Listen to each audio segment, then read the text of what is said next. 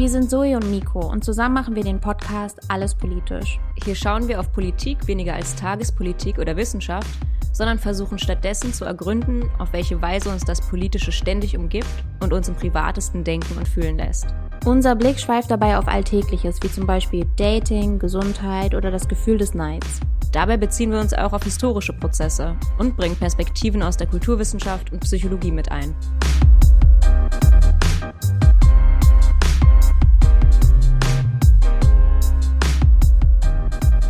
Und heute geht es um den öffentlich-rechtlichen Rundfunk.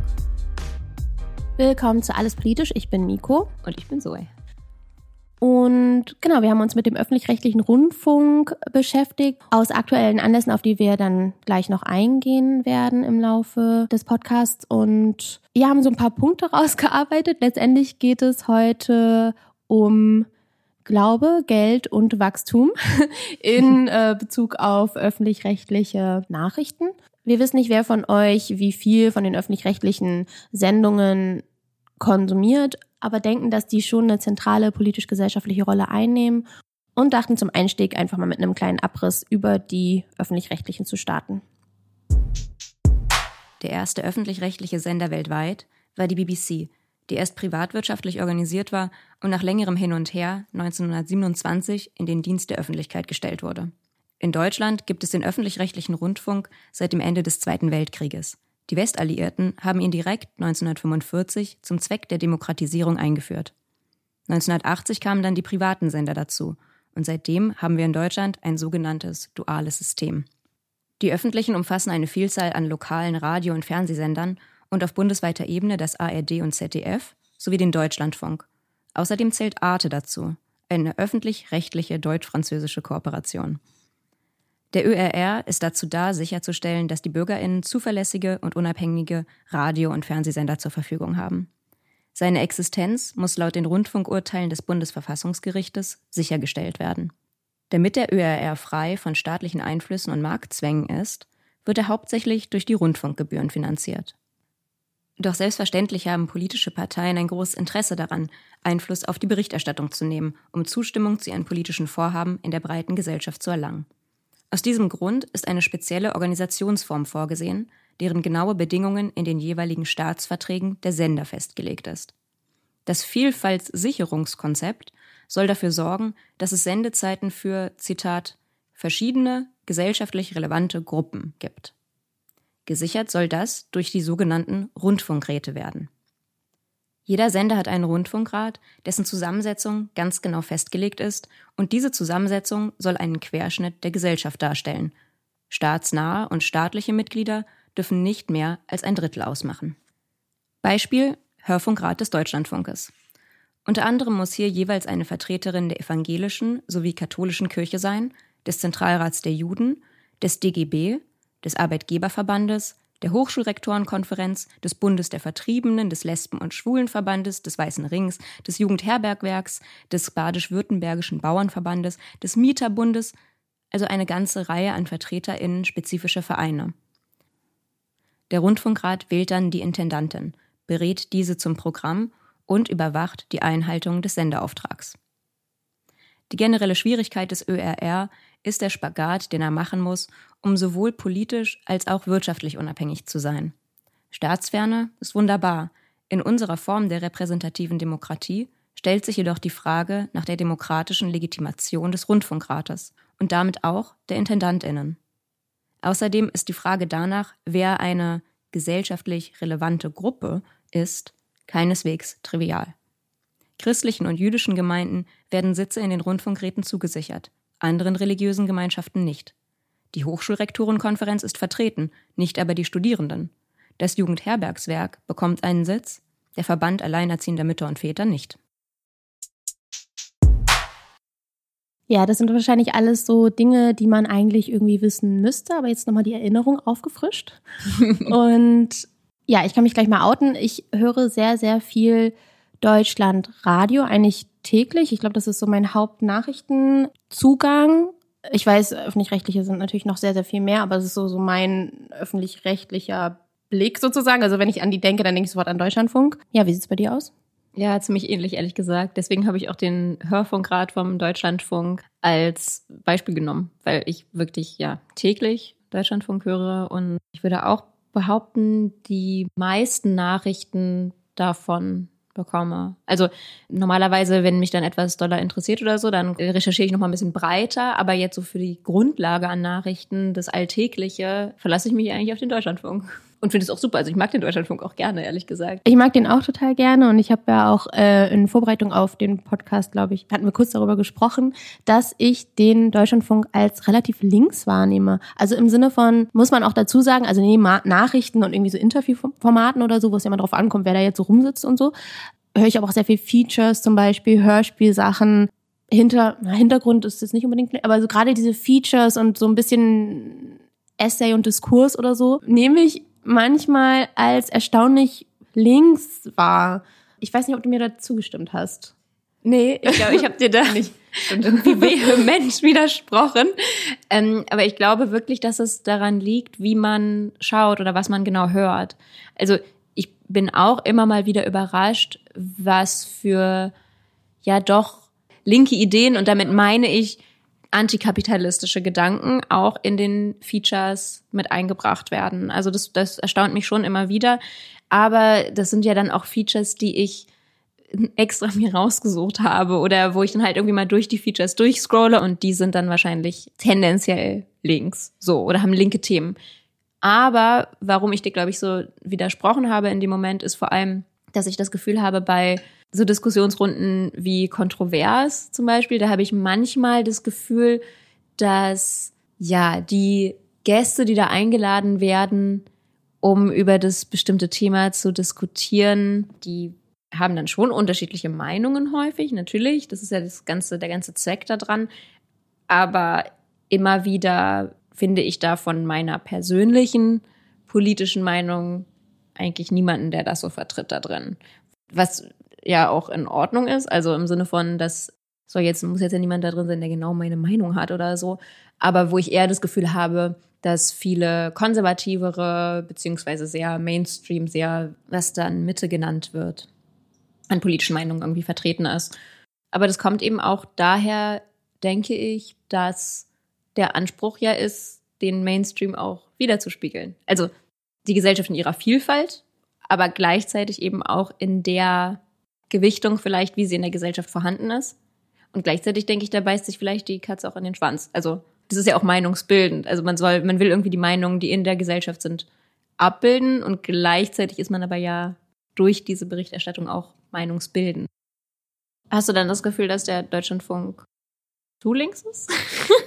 Na, zu links geht ja gar nicht, aber schon so, dass ich mich wundere, wie produziert wird. Also rein, ich ziehe mir dann ja auch dann gewisse Programme raus und gucke mir andere, so weiß nicht, Sport oder was es ich, was es noch alles gibt, dann total gar nicht an oder so. Ich frage mich schon trotzdem, ob das so den Querschnitt der Gesellschaft interessiert. Ja, und ich meine, wenn man sich überlegt, äh, mittlerweile, also vor ein paar Jahren gab es ja diese Umstellung von GEZ auf Rundfunkgebühr und jeder Haushalt, der angemeldet ist in Deutschland, bezahlt 18 Euro irgendwas für die öffentlich-rechtlichen. Ähm, und nebenbei gesagt, die ARD ist weltweit, also vom Budget gesprochen, der größte öffentliche Fernsehsender. Und insgesamt werden eben, also ich glaube, die Rundfunkgebühren belaufen sich auf circa, also über 8 Milliarden Euro, was auch nochmal im Vergleich zum Beispiel zu Frankreich, wo natürlich das System auch wieder so ein bisschen anders funktioniert, aber noch gibt es diese Rundfunkgebühr dort auch, sind es über drei Milliarden. Also es ist schon nochmal auch ein fetter Batzen. Im Jahr im Jahr, über den da verfügt wird und den Menschen eben verteilen, wo man ja sich schon mal fragen kann, wer macht das eigentlich? Das hat natürlich einfach einen riesigen Einfluss, wer da in den Rundfunkräten drin sitzt und mitbeschließt, welch, in welche Richtung oder zu welchen Themen die Programme organisiert werden und die halt dann beratend an diese Intendantin herantreten und ja, auch über diese Gelder eben einfach entscheiden können. Und ich denke, dass der öffentlich-rechtliche Rundfunk an sich eine super Sache ist. Also, dass man eben sicherstellt, dass es eine ja, freie Berichterstattung gibt, die nicht wirtschaftlich abhängig ist, sondern die eben öffentlich ist. Aber die Frage stellt sich natürlich total, wer soll jetzt da in diesen Gremien mitentscheiden dürfen und wer nicht. Und ich finde, wenn man sich, also alleine die Auswahl an Vereinen, die ich da jetzt aufgezählt hatte in meinem kleinen Input, dass es wirklich teilweise einfach arbiträr scheint. Also alleine zu sagen, zum Beispiel der Lesben- und Schwulenverband, der bekommt jetzt einen Sitz in dem Hörfunkrat. Es gibt aber ja ganz verschiedene andere Vereine, die sich zum Beispiel um LGBTQ plus Themen kümmern. Also wie macht man die Auswahl, welcher Verein zum Beispiel für eine spezifische Gruppe dann stellvertretend da drin sitzt? Und natürlich auch, welche Vereine und welche Meinungen will man überhaupt mit drin haben? Und dann ja, dieses Vielfaltsicherungskonzept, okay, vielleicht haben wir dann da eine Vielfalt, aber die muss ja trotzdem sozusagen ausgewählt werden. Und worüber ich zum Beispiel gestolpert bin, ist, dass eben der Bund der Vertriebenen im Hörfunkrat sitzt, was einfach ein Verein ist, der nachweislich eine Vergangenheit hat, die stark mit Nazis einhergeht. Das erinnert mich so ein bisschen an die Diskussion, die wir mal hatten darüber, wer in den Bundestag gewählt wird. Und dass es natürlich schon auch eine krasse Vorauswahl stattfindet. Long story short, also natürlich eher weiß, eher männlich, eher mit einem gewissen Bildungsgrad und so weiter und wirklich teilweise krasse Diskrepanzen im Vergleich zu einer Art von Mehrheitsbevölkerung, was jetzt zum Beispiel auch Bildungsgrad und so angeht. Und das kann man sich jetzt hier im Prinzip wieder ansehen und kritisieren oder sich die Frage stellen, ist das irgendwie fair? und gerechtfertigt. Und ich glaube, das gehört einfach wieder zu den Dingen, wo eine Demokratie hinkt. Also wo es einfach nicht aufgeht. Oder mhm. zumindest, also man, ich, ich möchte gar nicht den Versuch äh, schlecht reden oder so, dass da ne, gewisse Verbände und diese Vielfalt irgendwie dargestellt werden soll und dass, dass das vielleicht auch wirklich ein ehrliches Ziel ist. Und am Ende sehen wir eben doch immer wieder einen eklatanten Mangel an Repräsentation. Ja, ein äh, Vorschlag, um das zu beheben, ist dass man BürgerInnen reinlost. Und zwar nach dem Vorbild von BürgerInnenräten. Also das ist ja so ein Konzept, wo man versucht, eine Stichprobe, die repräsentativ aus der Bevölkerung zusammengelost wird, zusammenzubringen und dass die eben über bestimmte Sachen dann diskutieren und Entscheidungen treffen. Ich hätte da mega Bock drauf. Also wenn man sagen würde, okay, du hast einen Job, irgendwie Arbeit, feste Arbeit, wie auch immer, es wäre halt gesetzlich geregelt, du bist gesetzlich dazu sozusagen erlaubt, Urlaub zu nehmen von deinem Job, den du halt hast, für ein Jahr oder lass es doch nur ein halbes Jahr sein. Und dann gehst du meinetwegen in so einen Rat, ich gehe auch meinetwegen ins Parlament. und ähm, werde dann halt auch bezahlt und mache da eben mal ein halbes Jahr so Bürgerinnenvertretung. Und das wird dann immer mal wieder so, ja, ausgelost und ähm, unterschiedlich zusammengestellt. Ich finde das mega gut. Ja, ich finde es auch total spannend. Und gerade was du angesprochen hast, ist natürlich ein total wichtiger Punkt da dran. Und zwar, dass man eben nicht wieder gewählt wird oder dass man nicht irgendwie auf lange Sicht bestimmte Interessen vertritt innerhalb von diesem einen Gremium, meinetwegen jetzt zum Beispiel einem Rundfunkrat, in dem man sich da befindet, sondern dass man eben innerhalb von einer konkreten, abgesteckten Zeit etwas macht. Und die Idee dabei ist ja auch, und das nimmt sich ja hier nichts, auch bei Parlamenten dann, äh, dass es nicht über so ein Geklüngel geht. Und ich glaube, das ist bei diesen Rundfunkregeln, also no, no offense, aber da, also das ist auf jeden Fall, wer mit wem mal wandern gegangen ist und wer mit wem mal da mal Kaffee getrunken hat. Ich meine, das ist ja in allen möglichen Branchen einfach so der Fall. Aber gerade bei sowas, was halt nochmal so ganz anders eine gesellschaftliche Bedeutung hat, fände ich das schon gut als Ziel zu haben, das aufzulösen. Und ja, sei es durch eine Instanz, die da irgendwie Mitspracherecht hat, wo es einfach ein anderes Zugangsprinzip ist, als eben sich hoch hocharbeiten oder da die Vernetzung seit sonst wann vorangetrieben zu haben. Ja, und gerade was du mit dem Geklüngel sagst, also die Rundfunkräte sind ja eben gerade nicht wie das Parlament strukturiert, aber es gibt da auch sowas ähnliches wie Fraktionen. Und zwar nennt sich das Freundeskreise. Es gibt rote und schwarze Freundeskreise, die sich ja. dann auch treffen und irgendwie Strategien aushandeln. Und ja, klar, also ich meine, es geht hier um CDU und SPD. Und auch wenn eben nur ein Drittel, in Anführungsstrichen nur ein Drittel der Mitglieder direkt staatsnah oder staatlich sind, sind ganz viele Leute natürlich in den Rundfunkräten auch politisch engagiert und sind einfach Teil von Parteien. Ja, also ich finde es auch so eine äh, ganz erfrischende und auch bestimmt das Programm verändernde Sache, wenn man sagen würde, nee, wir machen das jetzt, wir losen das jetzt und es ändert sich halt jedes Jahr oder alle zwei, drei Jahre ja auch irgendwie als kleine Randnotiz einfach, weil ich es eine äh, interessante Info finde, mit der ich auch nicht genau weiß, was ich damit jetzt machen soll. Aber ähm, genau zu diesem Thema Geklüngel und äh, wer kommt da eigentlich in bestimmte Positionen und wer kommt da genau nicht hin. Ich fand es ganz interessant, dass die Programmdirektorin, also nicht die Intendantin, aber die Programmdirektorin vom ARD gerade die Frau Christine Strobel ist Und Christine Strobel ist mit Thomas Strobel verheiratet. Das ist der CDU-Innenminister von Baden-Württemberg. Und sie ist auch noch die Tochter von Wolfgang Schäuble. Und sie ist natürlich seit ihrer Jugend CDU-Mitglied. Also die Verflechtung mit der Politik, ich will jetzt ihr persönlich da gar nicht irgendwas unterstellen, aber einfach nur, dass sich da Ämter, die politische Macht haben und Ämter, die eben politische und andere gesellschaftliche Entscheidungen treffen können, so konzentrieren in bestimmten Umfelden und eben auch Familien. Das spricht jetzt nicht für die demokratischste an Strukturen. Auf jeden Fall. Am Anfang hatte ich ja noch den aktuellen Anlass erwähnt und zwar gab es die Meldung, dass eben in Frankreich der Rundfunkbeitrag abgeschafft werden soll, also zu 2023. Ähm, ich glaube, Macron hat auch damit unter anderem bei der Wahl für sich geworben und in Großbritannien, wo es noch nicht so Richtung Gesetzesentwurf, glaube ich, geht, aber auf jeden Fall auch gerade in den Medien besprochen wird, dass doch äh, der Rundfunkbeitrag abgeschafft wird in den nächsten zwei Jahren. Also am Ende dann nochmal erhöht und dann 2027 abgeschafft. Und ach interessant, 2027? Ja. Weil das BBC doch als erster öffentlich-rechtlicher Sender 1927. Ach krass, äh, ja, dann hat's jetzt eine Ära. genau, 100 Jahre. Ja, genau, also die sind krass am struggeln. Aber irgendwie finde ich, äh, frage ich mich halt, was dann daraus wird. Also heißt das dann, dass es gar kein richtig öffentlich-rechtlicher Sender mehr sein wird oder dass es sowas gar nicht mehr in England dann geben wird? Oder heißt das einfach, dass es dann anders finanziert wird und dadurch eben noch weniger staatsfern wird? In England weiß ich jetzt nicht genau, was der Plan ist. In Frankreich soll es dann ja eben über Steuern eingenommen werden. Du hattest es ja auch in dem Input erwähnt. Also es ist generell so das Problem, dass der politische Einfluss zu stark wird. Und ne, Steuern gehört eben zum Haushalt. Haushalt ist Parlamentsrecht sozusagen. Also es wird dann immer wieder politischen Druck ausgesetzt sein. Und äh, vielleicht kann man noch dazu sagen, in Norwegen zum Beispiel wurde 2020 äh, der Rundfunkbeitrag abge schafft und durch eine Steuer ersetzt. Und in Dänemark, Finnland und Schweden ist es auch steuerfinanziert. Und in Dänemark äh, fand die Umstellung 2018 statt auf rechtspopulistischen Druck hin und damit einhergehend eben wurde das Budget ein bisschen runtergeschraubt und das war jetzt nur so ein Satz aus den Nachrichten, aber eine enger gezogene inhaltliche Erwartung ans Radio gesetzt.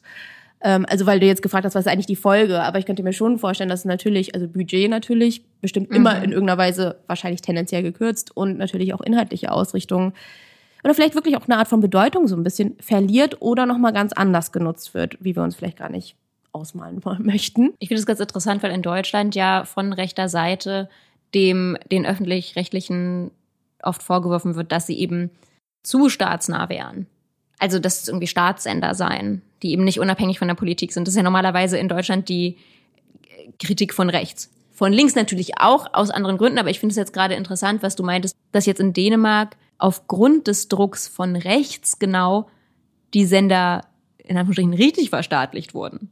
Es ist ja dann noch, also noch weniger unabhängig und staatsfern. Worüber man ja in Deutschland eben auch schon diskutieren könnte, ob das, wie staatsfern das dann wirklich ist, weil zum Beispiel das Budget, was jedes Jahr zur Verfügung steht, das wird zwar von der unabhängigen Kommission vorgeschlagen, wie viel Budget die öffentlich-rechtlichen brauchen, aber da muss trotzdem politisch zugestimmt werden.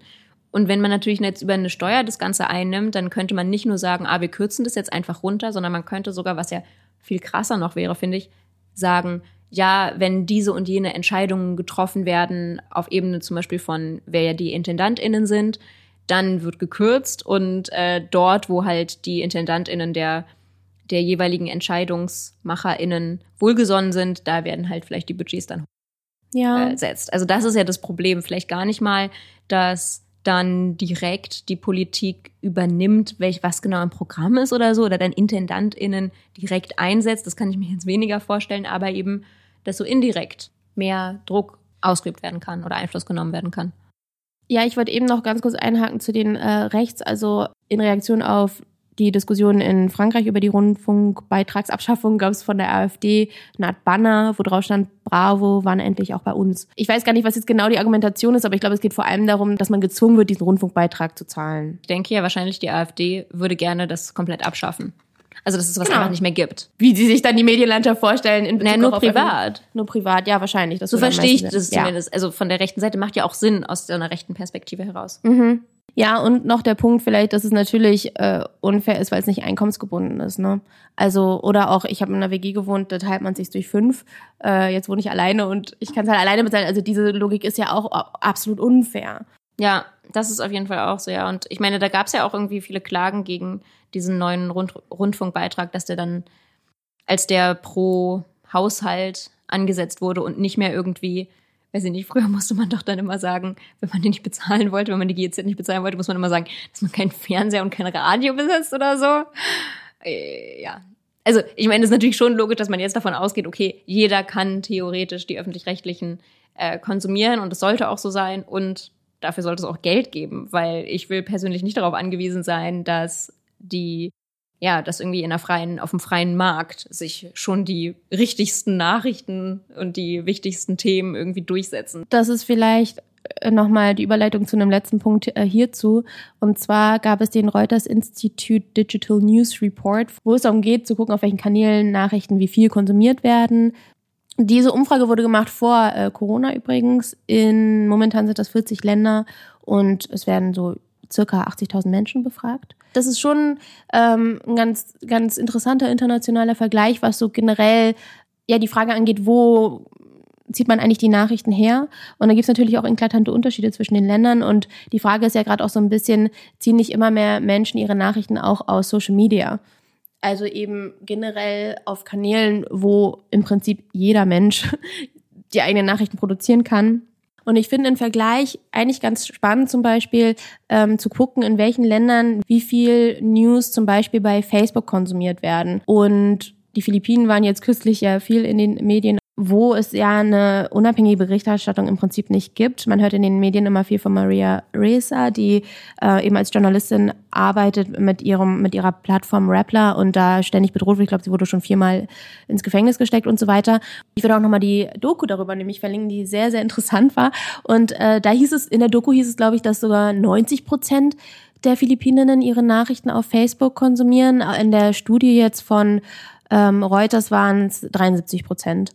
Und da fand ich ganz spannend, dass Deutschland und Japan relativ wenig im Verhältnis Nachrichten auf Facebook konsumieren. Japan sogar nur sechs Prozent äh, und generell tatsächlich eher sich an die gestandenen Nachrichteninstitutionen wenden. Und genau, in Deutschland sind es 22 Prozent laut der Studie, äh, die Nachrichten über Facebook sich ansehen. Und so im Schnitt in Europa habe ich nochmal geschaut, ist es immer so zwischen 40 und 60 ist schon viel, finde ich. Also, wenn ich so über mich nachdenke, würde ich sagen, an erster Stelle ist bei mir auf jeden Fall in Deutschland. Wir sind so Fangirls. ich finde es auch einfach praktisch. Also, also ich mag auch einfach Radio. Ich meine, ich mag ja auch Podcasts, offensichtlich, haha. Äh, aber ich finde es auch einfach schön, dass man das hören kann. Zum Beispiel, ne? Also im Gegensatz jetzt zum Beispiel zu der Tagesschau, den Tagesthemen oder so. Aber wenn ich jetzt vom Deutschlandfunk absehe, dann denke ich, ist es bei mir Twitter als äh, an zweiter Stelle, wo ich unspezifisch nach Nachrichten gucke. Aber ich meine, dann gucke ich mir ja dann auch Artikel an, die dort getweetet wurden. Ich habe dann vielleicht irgendwie auf Twitter, ich war auf Twitter und bin aber dann auf einen Link gegangen, der irgendwie zu einem, Artikel geht vom Freitag oder so. Genau, aber dann wäre es ja im, im, mit einer Kurve noch quasi wie bei mir, weil meine zweite Wahl wäre nach eben Deutschlandfunk und Hören halt auch auf Online-Zeitungen nach vielleicht mal einen Artikel durchzulesen. Das wäre so die zweite Wahl, was so News angeht alles im allen kann man vielleicht aber schon von uns jetzt behaupten, dass wir ein Vertrauen in die Nachrichten eigentlich haben. Also klar, wie dann Sachen, darüber reden wir auch noch über das Framing und so, und dass wir da irgendwie auch eine kritische Haltung oder so haben und nicht alles so, ah ja, so ist jetzt die Realität oder so. Aber prinzipiell, was die Berichterstattung angeht und was auch die Arbeit von Journalistinnen angeht, kann ich von mir behaupten, ich habe da schon ein Vertrauen irgendwie zu gewissen Arbeitsweisen, die eingehalten werden, eine Transparenz, die möglich wäre. Also ich kann auch mal da anrufen vielleicht und nachfragen, wie ist das oder so und diese Sachen. Im öffentlich-rechtlichen Genau. Ne? Ja, voll. Irgendwie habe ich da jetzt gar nicht, also. Zumindest was halt die Nachrichten angeht, ne? Bestimmte spezifische Sendungen oder so vielleicht, bin ich dann schon, ja, die ich dann vielleicht irgendwie schräg finde oder so. Oder auch reißerisch teilweise. Also diese ganzen Polit-Talks oder so teilweise wieder, ja, es ist mir dann unsympathisch auch einfach vielleicht. Und ich finde es auch manchmal unsachlich, wie da diskutiert wird. Aber ich denke jetzt nicht, dass da die JournalistInnen irgendwie absichtlich lügen oder sowas. Also sowas kann ich mir im öffentlich-rechtlichen, von den Gästen vielleicht, klar, die PolitikerInnen, die dann da eingeladen werden, aber von den JournalistInnen, das ist relativ undenkbar, ehrlich gesagt. Nichtsdestotrotz gibt es natürlich auch Punkte, wo wir denken, hm, warum ist das so? Das ist irgendwie komisch und so. Und das fällt uns besonders einmal in der Woche am Sonntag auf, wo wir am Vormittag nämlich kein Deutschlandfunk hören. Manchmal höre ich's. Jeden Sonntag und christlichen Feiertag wird im Deutschlandfunk ein evangelischer oder katholischer Gottesdienst übertragen. Live aus einer Kirche von 10.05 Uhr bis 11 Uhr, ganz ohne Kommentar. Keine andere Gemeinschaft, ob nun religiös oder nicht, hat eine Sendezeit, über die sie so frei entscheiden kann. Es gibt auch eine jüdische Sendung, die einmal die Woche fest im Programm des DLF ist, die ist jedoch nur sieben Minuten lang und eher ein kurzer Clip, in dem über jüdisches Leben berichtet wird. Die christlichen Gottesdienste sind einmalig in ihrer Form, weil die Gemeinden selbst die Redaktion übernehmen und so direkt und ohne Umwege über Journalistinnen ausgestrahlt werden. Das Ganze hat seine Grundlage im schon vorher angesprochenen Rundfunkgesetz und dem Staatsvertrag des Deutschlandfunkes. Hier ist festgelegt, dass den christlichen Kirchen, Zitat, auf Wunsch angemessene Sendezeit zusteht.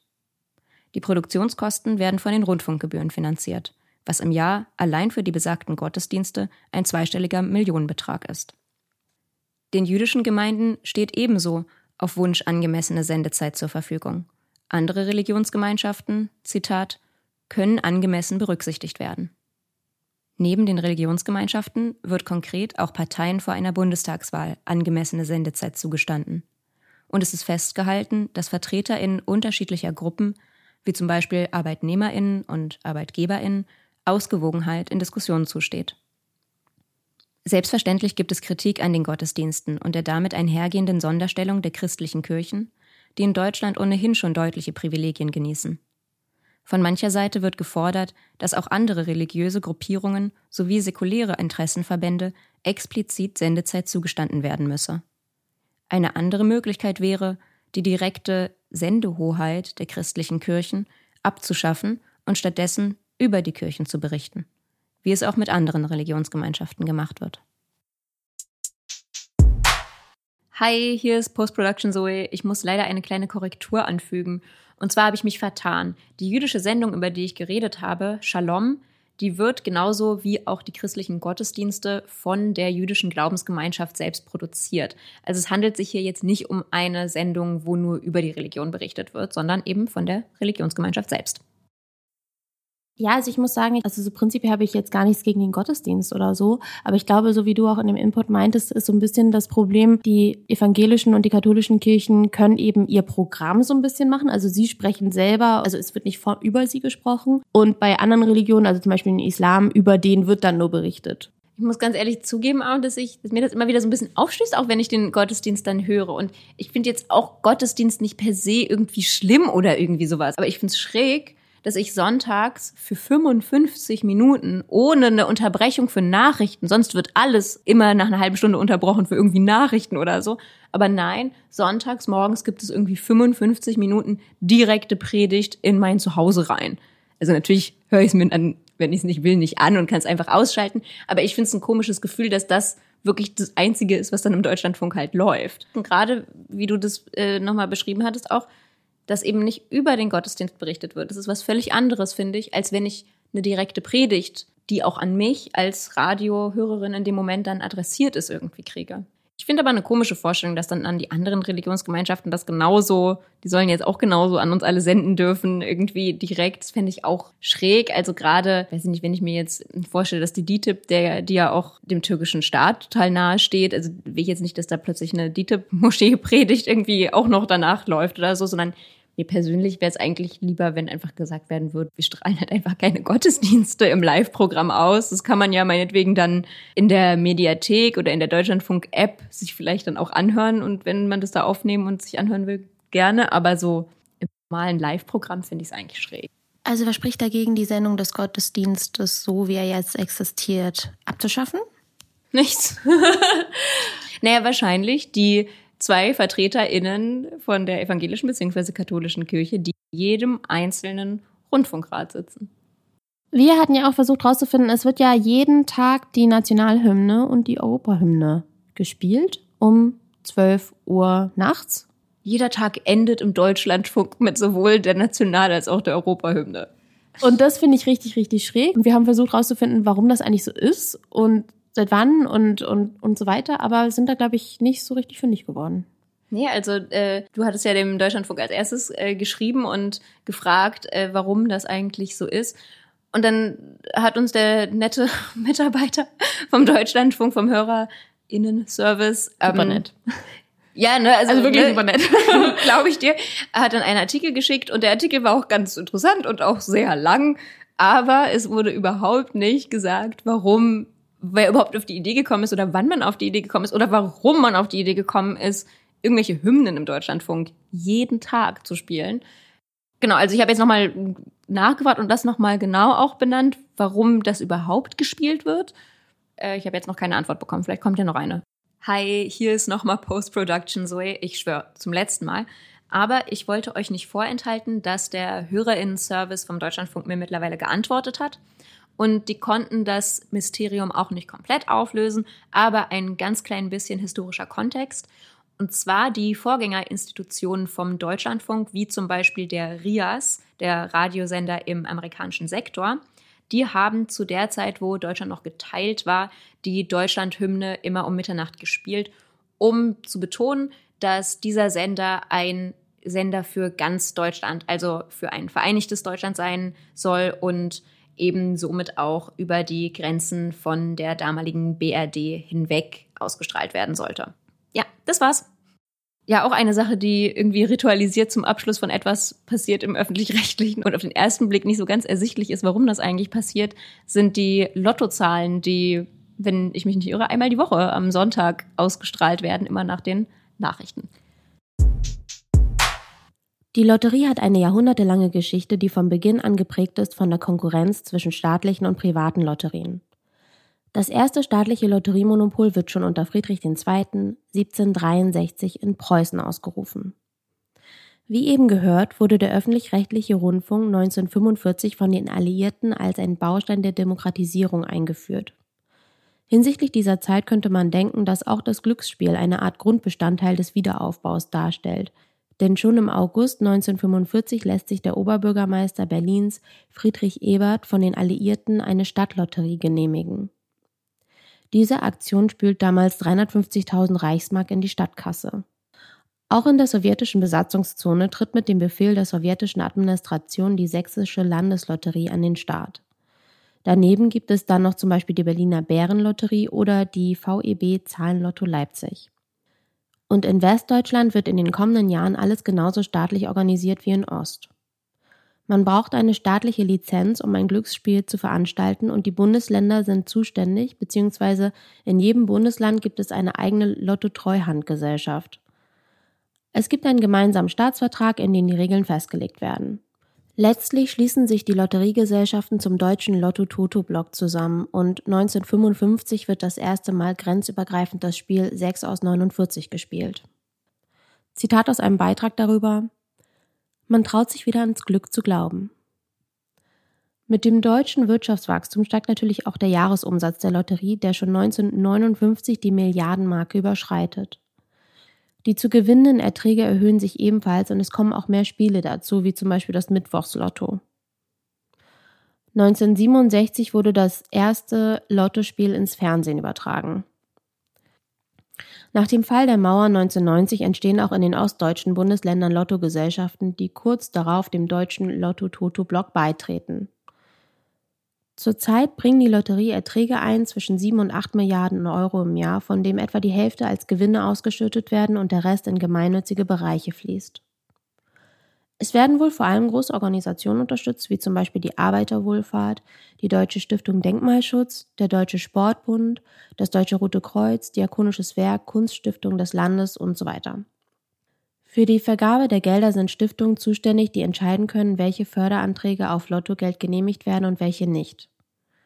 Dabei scheint die Vergabe der Gelder nicht sehr transparent, denn der Grad der Gemeinnützigkeit ist in manchem Fall vielleicht nicht für jede Person ersichtlich. Zum Beispiel gewährte Lotto in Rheinland-Pfalz im Jahr 2003 dem finanziell strugglenden ersten FC Kaiserslautern einen zinslosen Kredit von 5 Millionen Euro. In der Vergangenheit wurde immer mal wieder versucht, das Lotteriemonopol anzufechten, so zum Beispiel 1994 von der Stiftung Umwelt und Entwicklung, die gern eine Umweltlotterie veranstalten wollte. Zu dem Zeitpunkt konnte man den Versuch größtenteils als gescheitert sehen, denn nach neun Jahren verwaltungsrechtlichen Prozessen bekam die Stiftung nur in Nordrhein-Westfalen eine befristete Lizenz, die nach 15 Monaten auslief.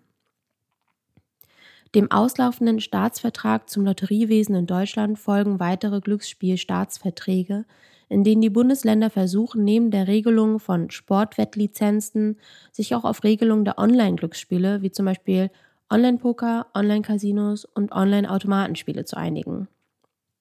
All das macht die Regelung des Glücksspielgeschäfts und den Erhalt des staatlichen Monopols auf jeden Fall nicht einfacher.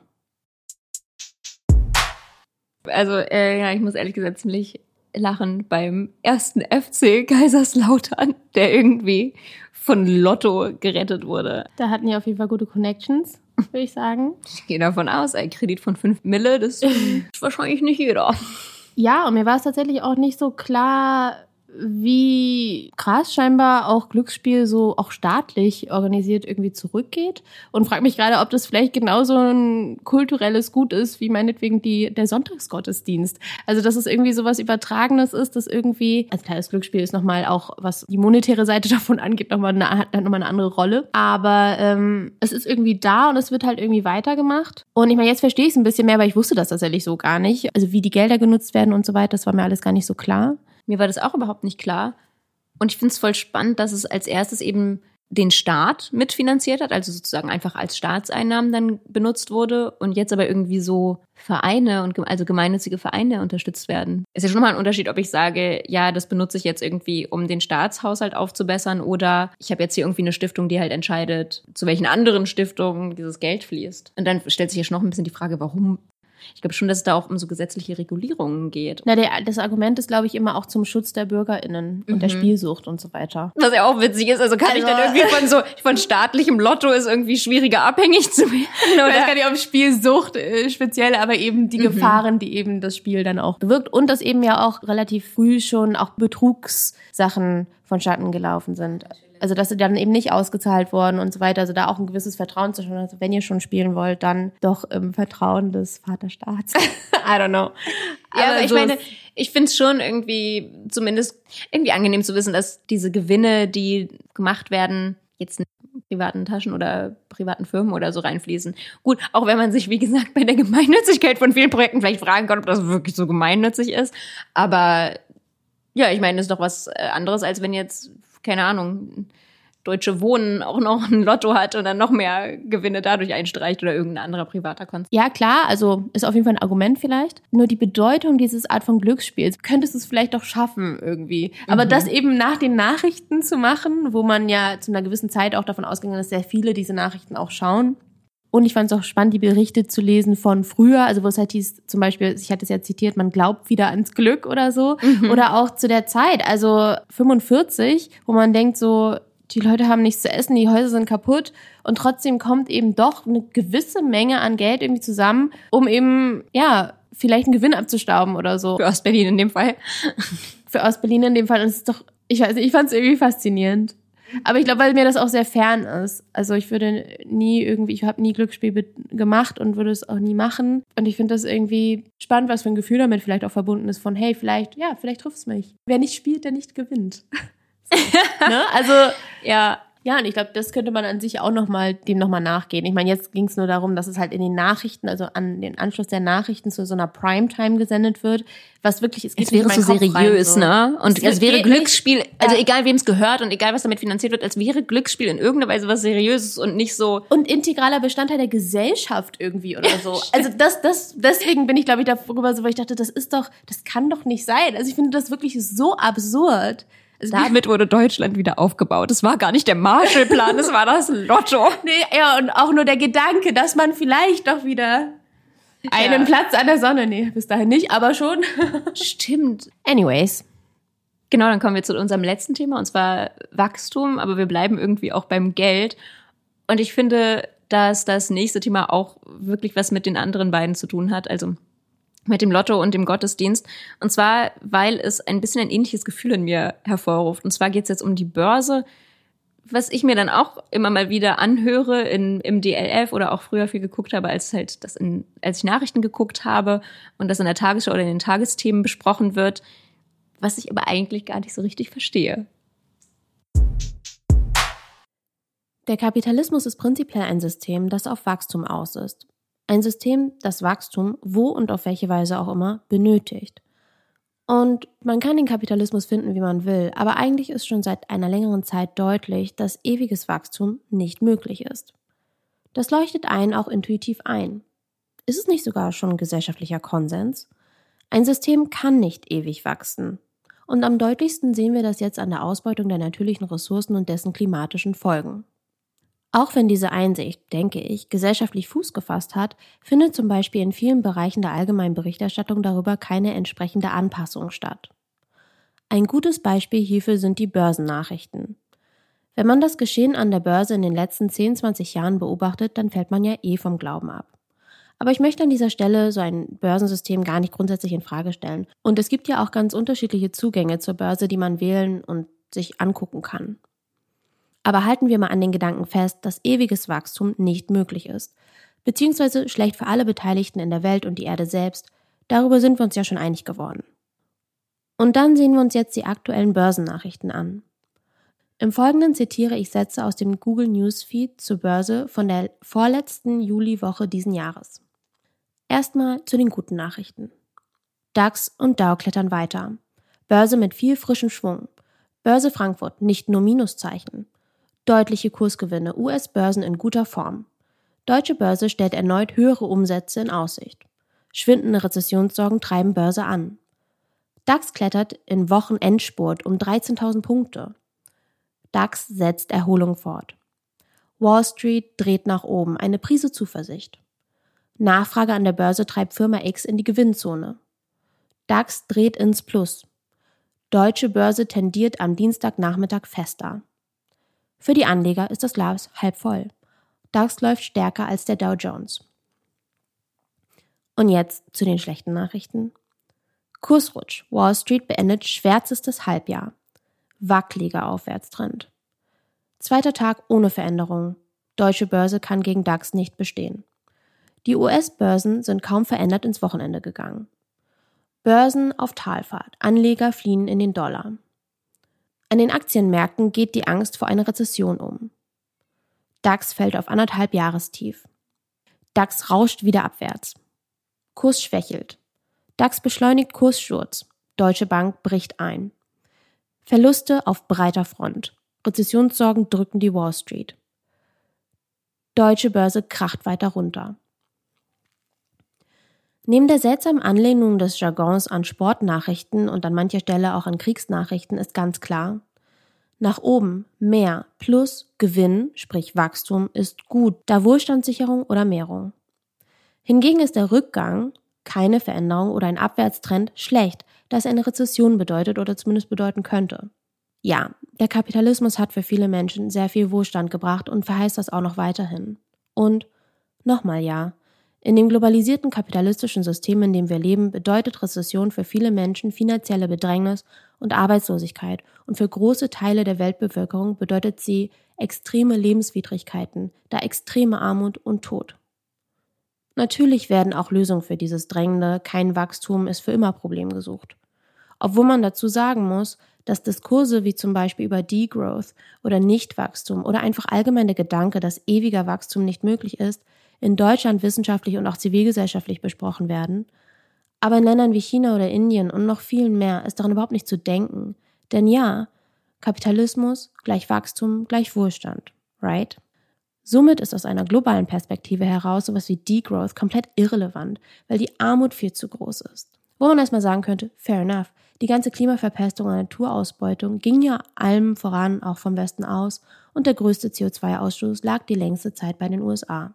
Deutschland ist auch noch unter den Top 10 und ein so kleines Land wie Japan übrigens auch, das ja ökonomisch quasi westlich ist. Anyways, kann sich die Berichterstattung über die Wirtschaft bzw. die Börse vor dem Hintergrund der immensen Abgründe oder formulieren wir es etwas positiver, große Herausforderungen, vor denen die Weltbevölkerung steht, ehrlich machen? Und wie würden Wirtschaftsnachrichten klingen, die nicht mehr gedankenlos nach der Fadenprämisse Wachstum gleich gut formuliert würden? Im Mindesten müsste es doch vielleicht mal heißen, es gibt eine gute und eine schlechte Nachricht. die Wirtschaft wächst nicht mehr und die Wirtschaft wächst nicht mehr.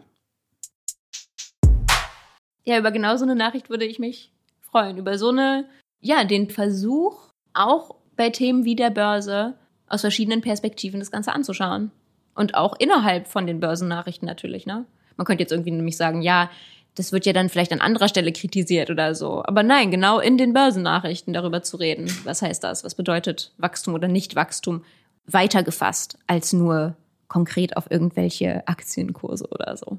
Stimmt, und das eben nicht nur so als Expertenwissen oder Expertinnenwissen oder so, sondern einfach wirklich in den Nachrichten, sondern dass es nochmal wirklich anders kontextualisiert wird und einfach wirklich eine andere Perspektive darauf geworfen wird und deutlich gemacht wird, dass es so ist. Also, was ich natürlich jetzt ausgeklammert habe in dem Input übrigens, ähm, ist natürlich jetzt zum Beispiel grüner Kapitalismus. Also im Sinne von überhaupt die Frage, ist es denn in der Gesellschaft angekommen, dass Wachstum schlecht ist oder das Problem ist?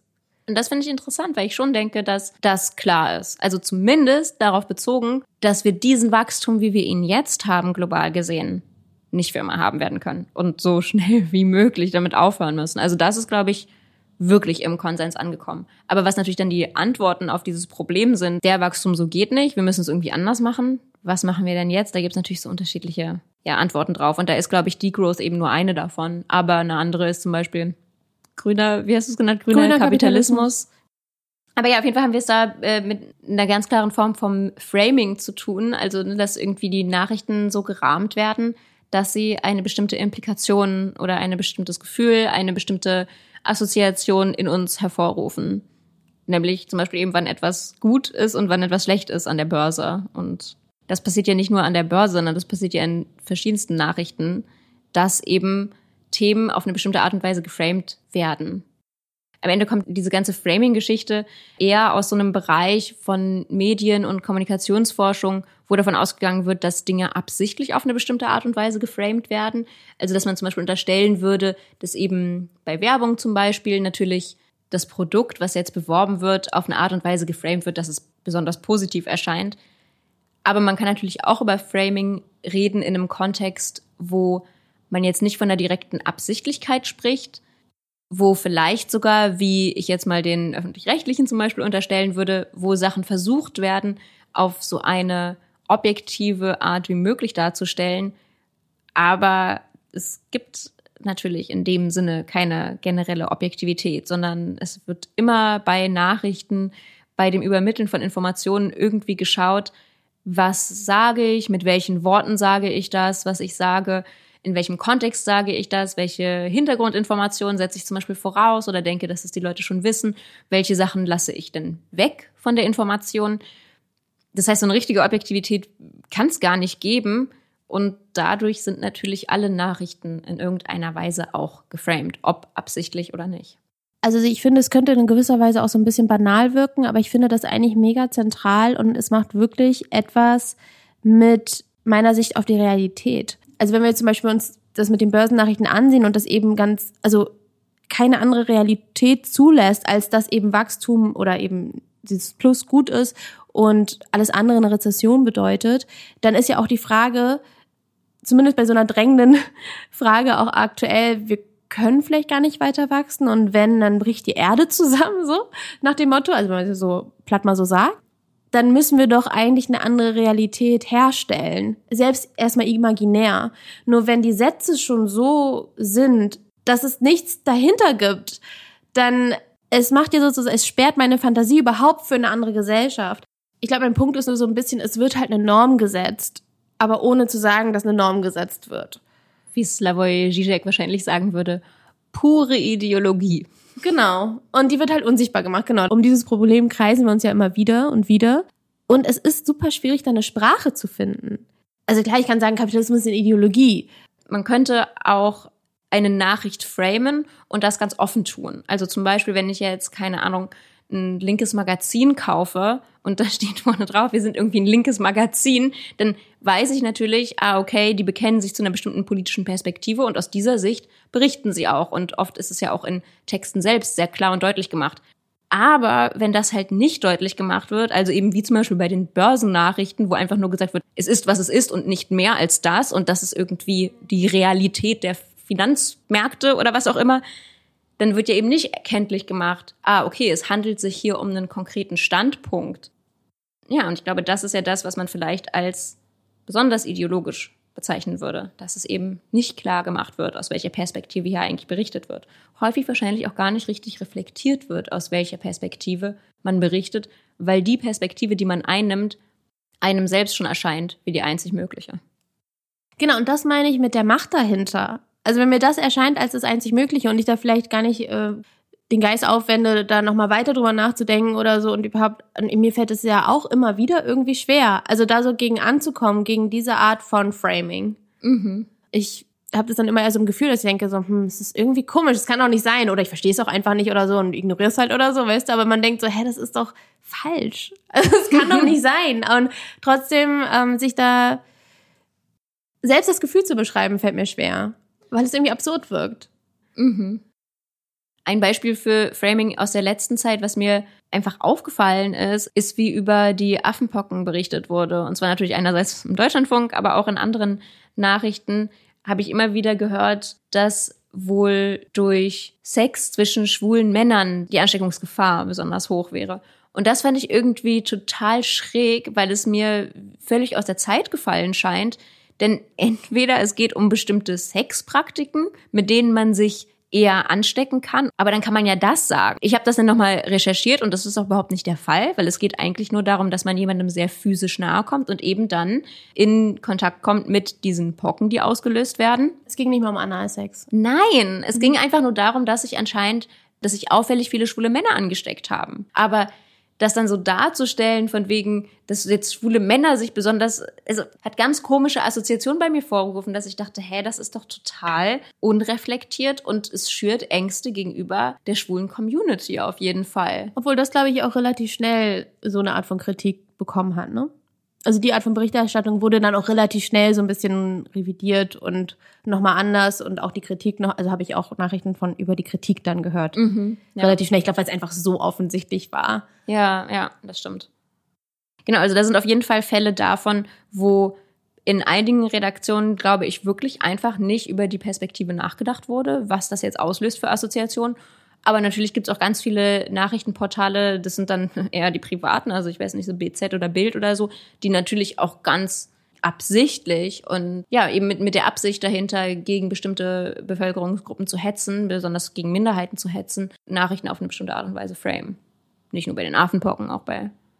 Na, wir hatten ja zum Beispiel auch noch über das Beispiel gesprochen von der Beschreibung von TäterInnen im, in den Nachrichten, wenn es eben zum Beispiel um AmokläuferInnen oder so, innen, ah, gibt es eigentlich Frauen, die das tun? Ich glaube, ich habe noch nie davon gehört. Und mir geht es da oft so, dass ich dann immer so ein bisschen warte darauf, äh, wie die Menschen, die diese Taten begangen haben, ähm, ethnisch zugeordnet werden. Und wenn dann eben nicht kommt mit so und solchen Migrationshintergrund oder mit den und den Wurzeln woanders oder wie auch immer, ähm, dann wird oft nichts gesagt was dann für mich heißt, also jetzt, wenn es jetzt eine deutsche Person war, also das wird dann gesagt, der ist deutsch oder so, ähm, dass es eben eine Person ist, die weiß ist und deutsch. Oder auch wenn man jetzt sagt, der ist Schwede, dann würde ich davon ausgehen und dann nicht eine weitere Konkretisierung erfolgt, dass der weiß ist und Schwede ist. Mhm. Und das finde ich irgendwie übelst problematisch, weil das dann auch wieder so eine, ich glaube, der Punkt ist, dass wenn ich das denn schon klar machen muss, dass der irgendwie aus Land X kommt oder so eigentlich, auch wenn er zum Beispiel hier aufgewachsen wäre oder so. Das spielt ja immer eine Rolle. Es ist ja nicht so, dass das dann hinten runterfällt. Und manchmal ist es ja auch wichtig zu wissen, zum Beispiel, bei zum Beispiel vielen Delikten in den USA, wo das einfach auch eine, eine zentrale Rolle spielt, die Race, also weil da heraus überhaupt der Hass erst entsteht und so weiter. Aber wenn ich das zu einem Thema mache, dann muss ich doch eigentlich immer darüber sprechen also dann kann ich ja nicht, dann kann ich ja nicht davon ausgehen, dass die anderen Täter neutral sind, weil sie dann eben weiß und deutsch sind und das muss nicht benannt werden. Ja, das ist total schräg. Und eine Art des mhm. Framings, mhm. wollte ich damit sagen. Ja, das ist eine Art des Framings, auf jeden Fall. Und da wurde ja auch super viel drüber diskutiert. Soll man überhaupt von irgendwelchen TäterInnen, war mir auch ein bisschen komisch vor mit dem Gendern, muss ich ganz ehrlich zugeben, in dem Punkt voll seltsam. Ähm, aber also dass es auch immer wieder Diskussionen gibt, warum das überhaupt genannt wird. Also wann ist es relevant und wann ist es nicht relevant, in diese ganz kurzen Nachrichten mit einfließen zu lassen, welche Hautfarbe jemand hat zum Beispiel.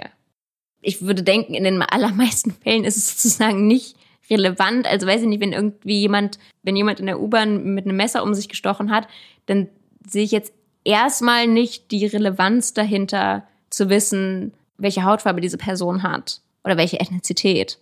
Und es gibt aber natürlich auch Situationen, wo das eine ganz besondere Rolle spielt, klar, ne? Also es gab doch auch diesen Vorfall von diesem Typen in München, der aus irgendwie so Nazi-Ideologie äh, Leute im, im Einkaufszentrum, glaube ich, abgeschossen hat. Und die Menschen, die er abgeschossen hat, er hat sich extra POCs rausgesucht, die er da äh, in dem Einkaufszentrum erschossen hat. Und da ist es natürlich schon relevant, das zu sagen, wenn es eben irgendwie einen Zusammenhang zu der Tat gibt. Mhm. Besonders auffällig finde ich auch, wie über zum Beispiel die Grenzen geredet wird. Es gab ja jetzt vor nicht allzu langer Zeit in Melilla so einen ähm, Grenzübertritt von vielen Menschen, die aus Marokko eben in diese kleine spanische Enklave kommen wollten. Und dort wurden, ich habe jetzt gerade nicht die genaue Zahl im Kopf, aber ich glaube 37 Menschen getötet. Und interessant finde ich, wenn man sich anguckt, wie darüber berichtet wurde. Und das wird sehr passiv dargestellt. Also da heißt es dann irgendwie, dass so und so viele Menschen bei dem Versuch des Grenzübertritts gestorben sein. So, also total passiv. Die sind einfach gestorben, als, als hätte damit niemand so richtig eigentlich was zu tun. Anstelle irgendwie so etwas zu sagen wie, die sind da deswegen gestorben, weil es diese Grenze gibt, beziehungsweise, und das kann ich jetzt natürlich für jeden einzelnen Fall nicht irgendwie herausfinden oder so, aber es gibt sicherlich auch Menschen von diesen, die von den Sicherheitskräften aktiv getötet wurden beziehungsweise die passiv von denen getötet wurden, also indem man eben keine Hilfe geleistet hat zum Beispiel.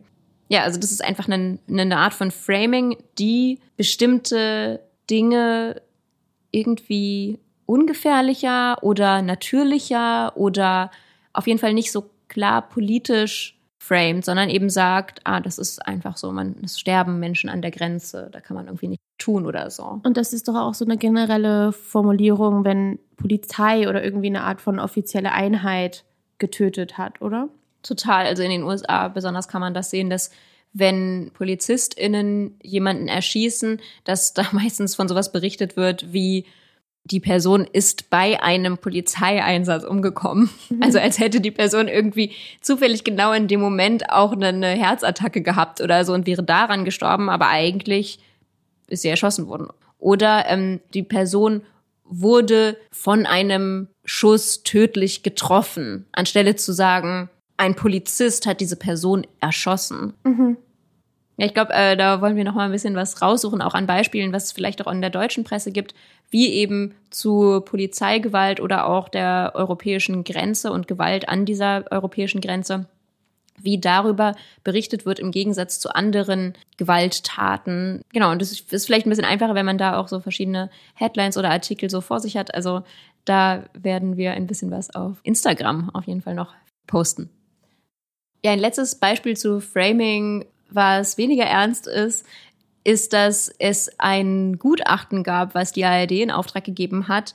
Irgendwie 2017 oder so haben die das in Auftrag gegeben und 2019 wurde es dann veröffentlicht, aber gar nicht von der ARD selbst. Das hat so ein bisschen Aufsehen erregt, weil in diesem Gutachten besprochen wird, wie die ARD einmal Themen selbst framen sollte oder dazu wurden Empfehlungen ausgesprochen, wie man Themen framen kann. Aber gleichzeitig wurde auch darin besprochen, wie man sich selbst darstellen kann nach außen hin, aber auch, wie man die Privatsender als Gegensatz zu den öffentlich-rechtlichen und eben der ARD darstellen kann. Und eine der Vorschläge in diesem Gutachten war, man könnte sie doch als medienkapitalistische Heuschrecken bezeichnen. okay. Das hat ähm, die Autorin, die das geschrieben hat, dann im Nachhinein zurückgenommen. Aber ähm, ja, ich fand es doch eine sehr witzige Beschreibung von den privaten Sendern. Das zu genau, also man kann nicht sagen, dass sich die öffentlich-rechtlichen keine Gedanken um das eigene Framing machen. Gut, ja, soweit erstmal zu unserer äh, letzten Folge vor, den, vor der Sommerpause. Fast eine Sommer-Herbstpause eigentlich. Stimmt, weil wir kehren äh, im Oktober zurück. Bis dahin, äh, schöne Ferien hoffentlich, schönen Urlaub.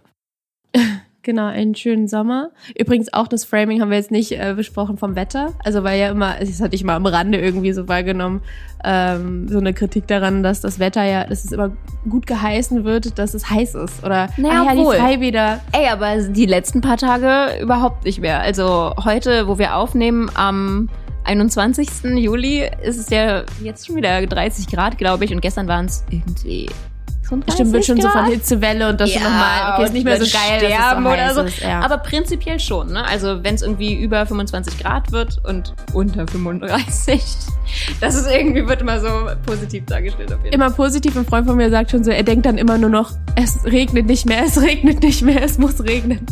also, oh mein Gott, das ist auch immer so ein bisschen nur mein Fuck. Aber ja, Wer weiß, ändert sich vielleicht auch irgendwann mal. Stimmt. So oder so wünschen wir euch einen schönen Sommer. Bis dann, ciao.